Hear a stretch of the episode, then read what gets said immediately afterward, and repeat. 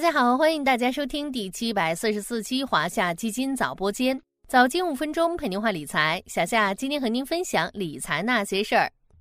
如果说有什么榜单是最能吸引网友眼球的，那么富豪榜应该能榜上有名。在诸多富豪榜中，福布斯富豪榜又以其权威性备受瞩目。今年榜首是谁？谁又横空出世，成为今年新贵？每年新公布的福布斯富豪榜似乎都能掀起一阵又一阵的讨论热潮。刚刚发布的二零二三香港富豪榜亦是如此。有意思的是，香港特区政府财政司也在本周公布了新财政年度预算案，预计二零二三年经济增长百分之三点五至百分之五点五。前两天，小夏刚好也有跟大家讨论过，目前港股市场反弹行情一波三折的原因。那么，咱们今天继续聚焦港股市场，一起探寻下香港市场的这两件大事儿里可能藏有哪些变化和机遇。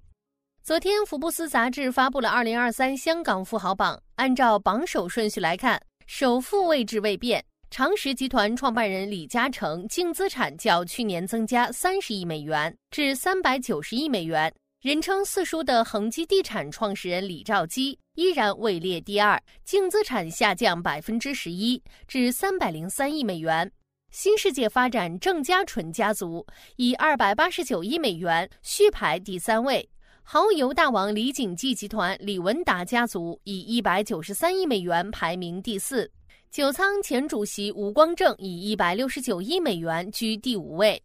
福布斯表示，基准恒生指数自上一年前衡量财富以来下跌了百分之十二，榜单中近一半的富豪财富正在缩水。事实上，香港五十位最富有人士的财富变化的确也和股市变动息息相关。将他们旗下的产业以及所持有的股份一一对应，便可看出，很多富豪资产的变化正是受到了其持有股份股价变化的影响。过去一年，港股的回调震荡虽然导致香港富豪的身家普遍有所缩水，但往后看，香港地区经济的回暖却为港股上行打开了空间。二月二十二日，香港二零二三二零二四财政年度特区政府财政预算案公布，主题为“稳中跃进，共拓繁荣新愿景”。在香港与内地和国际间往来迅速复常，内地经济增长加快的背景下。预计香港经济在二零二三年会明显反弹，全年实质增长介于百分之三点五至百分之五点五。拉长时间来看，预计香港经济在二零二四年至二零二七年间，平均每年实质增长百分之三点七，高于疫情前十年百分之二点八的趋势增长。事实上，已经公布的一些数据已经验证了香港经济的回暖。比如说，香港一月标普全球 PMI 从十二月的四十九点二上升至五十一点二，自二零二二年八月以来首次出现增长。业内普遍认为，香港特区私营经济在二零二三年开年就重拾增长，加上防疫限制进一步放宽，港澳与内地全面通关，有助于提振香港经济。前几天咱们分析过全面通关下的投资机会。今天就从预算案来探寻一下政策驱动下的港股机遇。这份预算的安排措施主要围绕五个方面：数字经济、Web 三、第三代互联网、国际绿色科技及金融中心、引进企业、汇聚人才。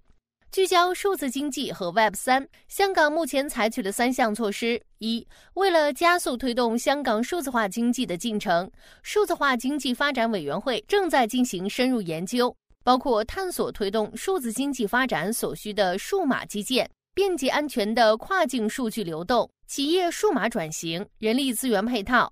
二、香港特区政府会就建立人工智能超算中心进行可行性研究，并在二零二三、二零二四年度完成。三、数码港在今年初已成立 Web 三基地，预算案会拨款五千万港元，加速推动 Web 三生态圈的发展。众所周知，科技互联网向来是港股颇具特色与优势的板块。后疫情时代，平台社会经济价值日益凸显，平台经济监管政策措辞有所缓和。在新的政策利好驱动下，业内普遍认为，港股科技互联网板块已经迎来困境反转，估值修复可期。小伙伴们不妨通过华夏基金旗下的恒生科技指数 ETF 五幺三幺八零。及其连接基金，A 类代码零幺三四零二，C 类代码零幺三四零三；恒生互联网 ETF 五幺三三三零及其连接基金，A 类代码零幺三幺七幺，C 类代码零幺三幺七二，来布局其中机遇。